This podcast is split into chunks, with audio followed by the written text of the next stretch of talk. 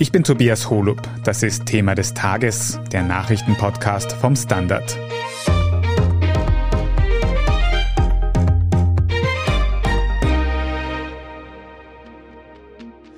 Nur wenige Kilometer von der Wiener Stadtgrenze entfernt liegt die Gemeinde Ebergassing. Sie ist dadurch ein attraktives Zuzugsgebiet, nicht nur für Wienerinnen und Wiener. Viele neue Bewohnerinnen bedeuten aber auch Herausforderungen für die kleine Gemeinde.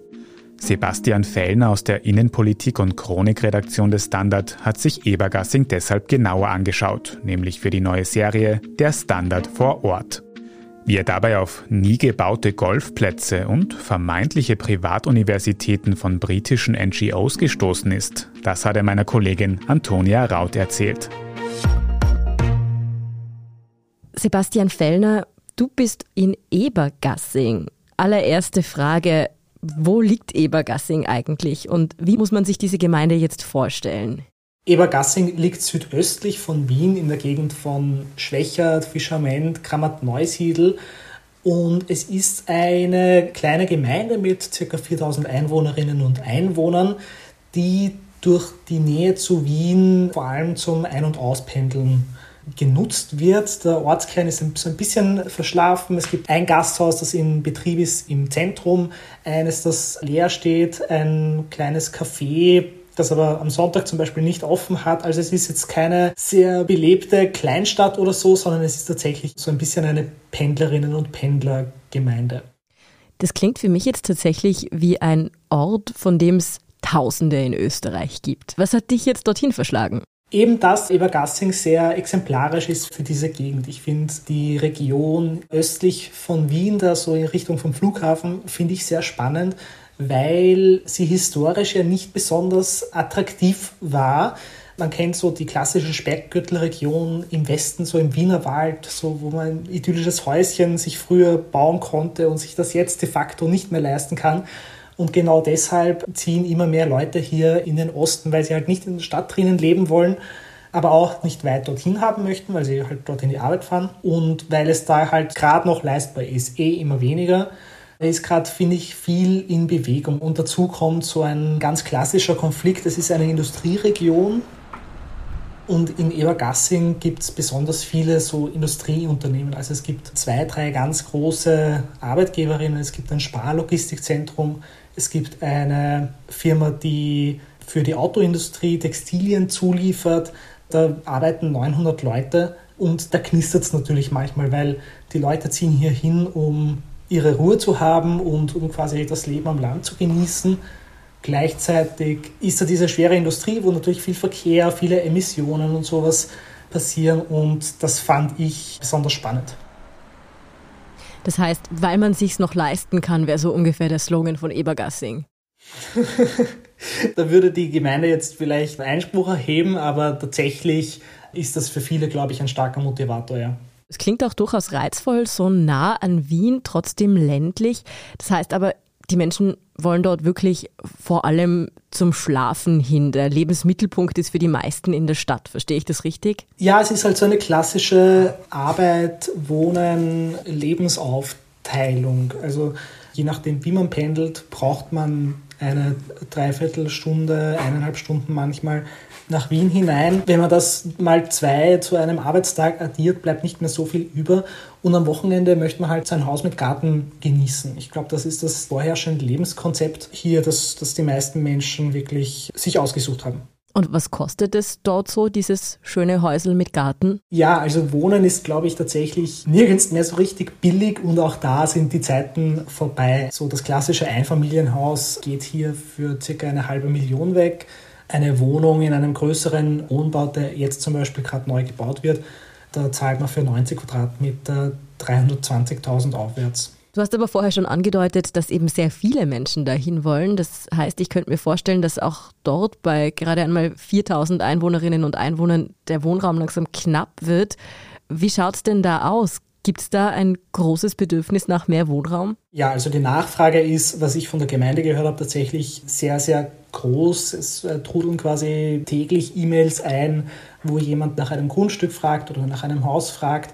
Die Möglichkeiten dessen sind natürlich räumlich irgendwie begrenzt, weil man kann nicht einfach an den Ortsrändern noch mehr Einfamilienhäuser hinpflanzen, unbegrenzt. Das gibt das, das Raumordnungsgesetz nicht her.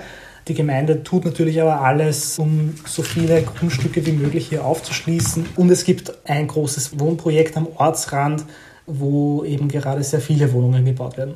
Großes Wohnprojekt, kleiner Ort, das klingt, als könnte es nicht ganz einfach werden. Das ist tatsächlich gerade der große Aufreger in Ebergassing. Großes, großes Wohnprojekt einer Wiener Neudorfer Genossenschaft. Und das halt nicht im Zentrum klarerweise oder irgendwo in der Mitte des Ortes, sondern am Rande einer Einfamilienhaussiedlung, die nennt sich dort Herrschaftliche Breite.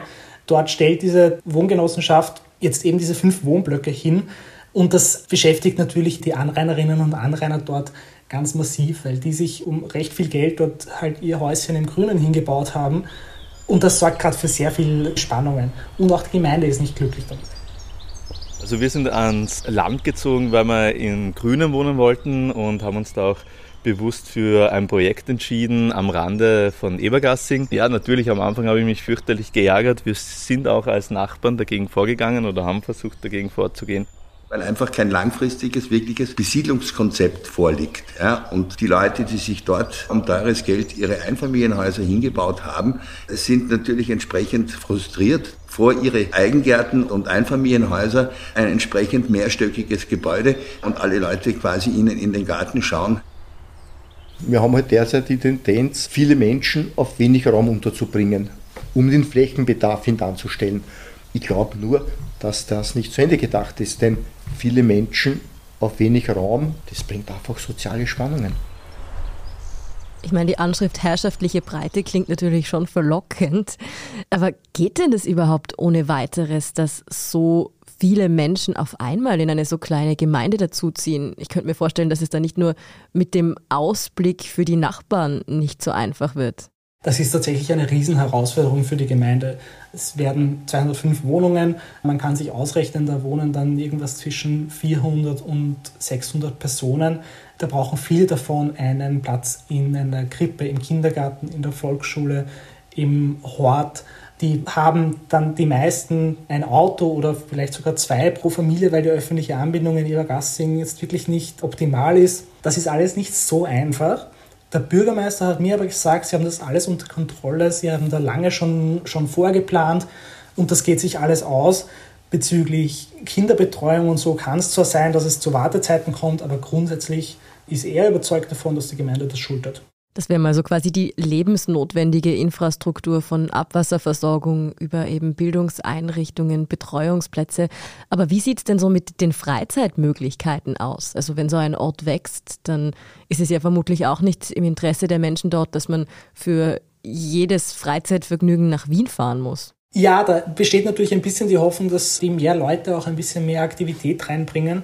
Ebergassing hat ein sehr aktives Vereinsleben, mehr als 30 Vereine, also von Bastelverein über Pfadfinder, über den Kegelclub, natürlich Fußball, Tischtennis. Da kann man, wenn man will, sehr viel andocken. Alles andere so in Richtung, wie gesagt, Gasthaus ist eher ein schwieriges Thema. Kaffeehaus auch nicht ganz einfach. Dafür ist Ebergassing gerade nicht so gut ausgerüstet, aber vielleicht kommen ja mit den vielen Leuten, die jetzt in die herrschaftliche Breite ziehen, auch was Neues dazu.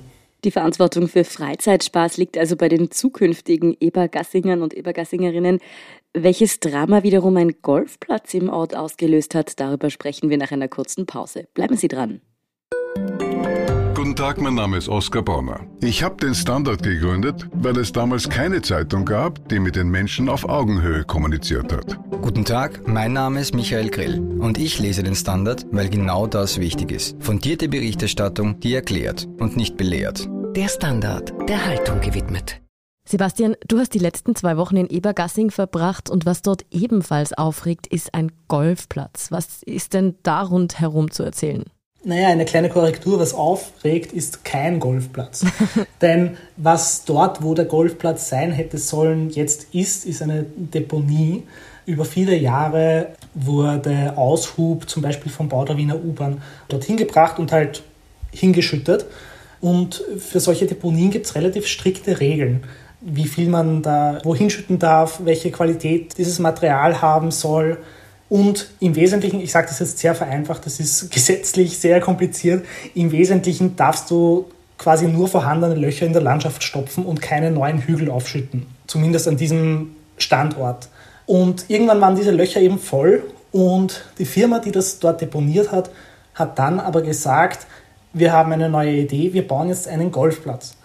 Für einen Golfplatz braucht es allerdings Hügel und deswegen schütten wir dort mehr Material auf und machen halt dort unsere Golfplatzhügel mit dem Material, das sowieso irgendwo deponiert werden soll. Allerdings wurde dieser Golfplatz nie gebaut. Die Firma ist dann in Konkurs gegangen, damit ist auch das Golfplatzprojekt gestorben. Sie hat aber immer beteuert, dass sie dieses Golfplatzprojekt ernsthaft verfolgt, wirklich machen wollte und dass das kein Vorwand war, quasi um noch mehr Zeug aufzuschütten.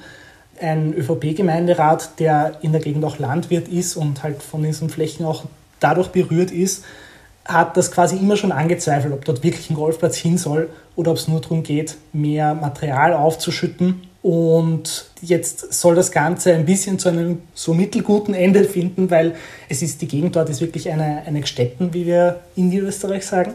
Es schaut so ein bisschen bizarr aus. Es sind so, es schaut aus wie eine, so eine Marslandschaft, so Hügel, aber die offensichtlich künstlich aufgeschüttet sind. Und dort soll nun wenn es nach der Gemeinde und den Grundeigentümern geht, eine Photovoltaikanlage hin, was insofern ganz gut passt, weil schön ausschauen tut es sowieso nicht. Anpflanzen kann man dort auch nicht wirklich was, weil halt dieses Aushubmaterial kein landwirtschaftlicher Boden ist. Und auf lange Sicht wünschen sich quasi alle Beteiligten, inklusive diesem ÖVP-Gemeinderat, diese Sonnenstromanlage dort. Das ist aber, was ich gehört habe, wahnsinnig kompliziert, weil das Netz ist dafür nicht ausgelegt. Also man kann das nicht einfach mit einem Kleiderbügel an die Starkstromleitung anhängen, sondern da braucht es eine spezielle Einspeisemöglichkeit, die es in der Gegend nicht gibt. Die müsste man entweder bauen oder den Strom sehr weit wegschicken. Und das wird alles noch einigermaßen kompliziert. Also der Traum von der Photovoltaikanlage am Standort des nie gebauten Golfplatzes, der ist noch ein bisschen in ferner Zukunft. Das heißt, im Moment hat Ebergassing ein Gelände, das ausschaut wie ein heruntergekommenes Hobbingen, wo man nicht weiß, was damit passieren soll. ja, genau. Okay, das ist aber nicht das einzige Großprojekt, das nicht zustande gekommen ist oder noch nicht zustande gekommen ist, das die Gemeinde beschäftigt. Man hört auch noch über Pläne für den Bau einer Privatuniversität im Ort. Was ist da dran? Das ist eine einigermaßen schräge Geschichte. Schräger als der Golfplatz, der kein Golfplatz ist. Ich finde sie noch ein bisschen schräger, ja. Weil irgendwann ist jemand beim Heurigen an den Bürgermeister herangetreten und hat gesagt, er kennt jemanden, der gerne einen Unicampus oder einen Campus zwischen Grammat-Neusiedl und Ebergassing bauen würde. Und zwar nicht irgendjemand, sondern eine britische NGO mit Sitz in London. Das allein finde ich schon ein bisschen skurril. Und es wird nicht weniger interessant, je mehr man dazu recherchiert. Die Idee von diesem Projektbetreiber ist im Wesentlichen ein offener Campus mit Hörsälen, mit Schlafmöglichkeiten für Studierende, aber auch ein Hotel für Gäste und Chalets oder ein Chalet. Es gibt sehr schöne Skizzen davon auf der Projektwebsite, aber ausgemacht oder geplant auch ist davon natürlich noch nichts. Und je mehr man versucht, über diese NGO in London herauszufinden, desto undurchsichtiger wird das Ganze auch. Das heißt International Communities Organization, ICO. Und ich habe zumindest davon noch nie was gehört. Das heißt natürlich nichts. Man findet auch im Internet zum Beispiel nicht wahnsinnig viel, was die machen. Was man herausfindet, ist, dass sie in einem Bürokomplex in London ihren Sitz hat mit einem Haufen anderer Firmen. Und eine davon ist die Gloriette Investments, die auch an der gleichen Adresse sitzt und die den gleichen Direktor hat wie diese NGO und die, was mir zugetragen wurde, auch an diesem Projekt beteiligt ist. Also irgendwie fährt da jemand zweigleisig, einmal mit einer NGO, einmal mit einer Investmentfirma. Der Vertreter in Österreich, mit dem ich telefoniert habe, sagt, dass er dazu heute noch nichts sagen möchte, sondern erst im Herbst weitere Informationen bekannt gibt. Und insgesamt habe ich das sehr spannend gefunden, dass es da hinter der NGO noch eine Investmentfirma gibt, über die man nicht gerne redet. Aber wieso sollte überhaupt jemand in Ebergassing ausgerechnet eine Privatuni mit einem riesigen Campus bauen wollen? Naja, es gibt mehrere Argumente für Ebergassing bzw. für Grammat-Neusiedl. Das Gelände, das sie ausgesucht haben, grenzt quasi an Grammat-Neusiedl an, gehört aber gemeindetechnisch noch zu Ebergassing. Von der Lage her ist es natürlich für ein größeres Projekt gar nicht so schlecht. Man ist mit dem Zug von Grammat Neusiedl sehr schnell in Wien. Es ist auch, was für einen internationalen Standort natürlich interessant ist, in der Nähe des Flughafens. Es ist dadurch, dass es nicht direkt in Wien ist, noch vergleichsweise günstig. Und was ich auch gehört habe, mir wurde es so erzählt, die Briten spielen gerne Golf, deswegen ist es ein Vorteil, dass so viele Golfplätze in der Nähe sind. Aber es gibt doch keinen. Naja, der Golfplatz, der in Ebergassing gebaut worden wäre, wäre der elfte oder der zwölfte in der Gegend gewesen. Ah, okay. Was auch dazu geführt hat, dass in Frage gestellt worden ist, ob das ein nachhaltiges Projekt ist. Aber es gibt schon zehn oder elf Golfplätze in der unmittelbaren Umgebung und wenn die internationalen Studierenden, die dort sich über Nachhaltigkeit und Frieden austauschen sollen, zwischendurch gerne Golf spielen möchten, hätten sie jedenfalls jede Gelegenheit dazu. Ich muss ganz ehrlich sagen, so komplett überzeugt bin ich von dem Projekt, einfach nur von den Rahmenbedingungen und was man darüber weiß, ja noch nicht. Wie sicher bist denn du, dass da wirklich was realisiert wird? Oder könnte das doch einfach alles noch ins Wasser fallen? Es gibt mehrere Optionen, was damit passiert. Entweder alle Zweiflerinnen und Zweifler werden Lügen gestraft und der nächste große internationale Nachhaltigkeits- und Friedenscampus wird zwischen Grammat Neusiedl und Ebergassing gebaut und ein großer Erfolg. Oder nicht. Oder dieses Projekt wird geplant, gewilligt und gebaut und am Schluss kommt dann halt kein Campus hin, sondern vielleicht nur ein Hotel oder nur die Chalets oder nur ein Konferenzzentrum. Diese Befürchtungen gibt es teilweise in der Bevölkerung. Der Projektbetreiber hat mir aber gesagt, dass das absolut ausgeschlossen ist und dass sie diesen Campus bauen wollen. Mhm.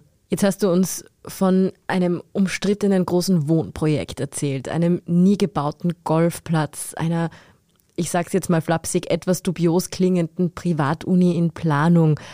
Wenn du jetzt so auf die zwei Wochen, die du in Ebergassing verbracht hast, zurückdenkst, was nimmst du mit? Was können wir aus dieser Gemeinde und diesen Geschichten von dort lernen? Also ich habe als Journalist gelernt, dass man nicht viel mehr als zehn Kilometer aus Wien herausfahren muss und die Geschichten liegen auf der Straße. Ich habe mir ja natürlich Ebergassing ausgesucht, weil ich von ein paar Dingen schon gewusst habe. Aber je mehr ich da mit Leuten geredet habe, also ich habe hier quasi keinen Tag verbracht, ohne auf eine neue Geschichte zu stoßen. Und ich könnte wahrscheinlich noch einen Monat da bleiben und trotzdem immer noch genug finden. Was ich sehr spannend gefunden habe, ist, wie Verfahren, politische Streitigkeiten auch in einer kleinen Gemeinde sein könnten. Die SPÖ regiert in Evergassing absolut. Es gibt zwei Oppositionsparteien, die ÖVP, die relativ klein ist, und die Eber, die sich aus einer Bürgerinitiative gebildet haben und sehr renitent auftreten, das auch gar nicht als Beleidigung empfinden würden, sondern sich halt in dieser, in dieser Rolle sehen, so ein bisschen der Stachel im Fleisch. Und die krachen wirklich ständig mit der SPÖ zusammen. Also wenn man mit einem von beiden Parteien redet, braucht man quasi nur den, den Namen der anderen hinwerfen und man ist in einem stundenlangen Rant gefangen. Das habe ich schon erstaunlich gefunden, wie sehr man sich auch in einer kleinen Gemeinde so viel streiten kann. Dann finde ich schon extrem spannend so diesen Widerspruch, wir wissen alle, in Österreich wird zu viel Fläche versiegelt. Das Einfamilienhaus ist jetzt nicht die tragfähigste Wohnform für eine Zukunft, in der wir versuchen müssen, klimaneutral zu werden, Biodiversität zu erhalten und so weiter. Und dennoch ist offensichtlich ein großer, dichter Wohnbau am Ortsrand jetzt per se auch nicht die ideale Lösung oder er stößt zumindest auf extrem viel Widerstand das wirft viele Fragen auf, auf die man keine schnelle, einfache Antwort hat. Das habe auch ich früher sehr viel undifferenzierter gesehen, weil ich halt gesagt habe, ja, Einfamilienhaus, das geht halt nicht mehr, wir brauchen dichten Wohnbau. Aber ganz so einfach ist es halt auch nicht. Also ich bin jetzt nicht zurückbekehrt zum Einfamilienhaus, aber es gibt wenig einfache Lösungen, die auf der Hand liegen in dieser Frage, glaube ich. Mhm. Ein kleiner Ort hat also durchaus auch spannende Geschichten und komplexe Probleme auf Lager. Vielen Dank für diesen Erfahrungsbericht aus Ebergassing, Sebastian Fellner. Dankeschön. Wir sind gleich zurück.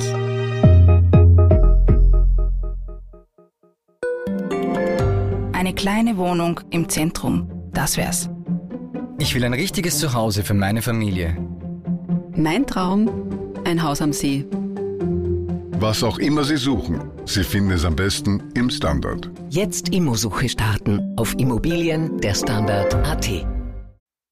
Und das war's auch schon wieder mit dieser Sonderfolge von Thema des Tages. Alle aktuellen Nachrichten finden Sie wie immer auf derstandard.at. Falls Sie Feedback oder Anregungen für uns haben, dann erreichen Sie uns gerne unter podcast.derstandard.at. Und wenn Ihnen diese Folge von Thema des Tages gefallen hat, dann abonnieren Sie uns doch auf Ihrer liebsten Podcast-Plattform. Am besten auch gleich eine gute Bewertung dort lassen, das hilft uns wirklich sehr, also vielen Dank dafür. Ich bin Tobias Holub und an dieser Folge hat außerdem meine Kollegin Margit Ehrenhöfer mitgearbeitet. Jetzt aber Baba und bis zum nächsten Mal.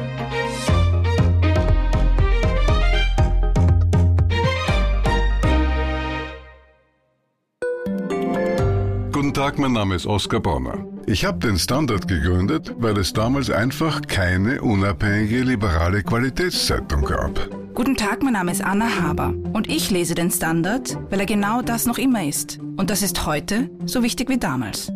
Der Standard, der Haltung gewidmet.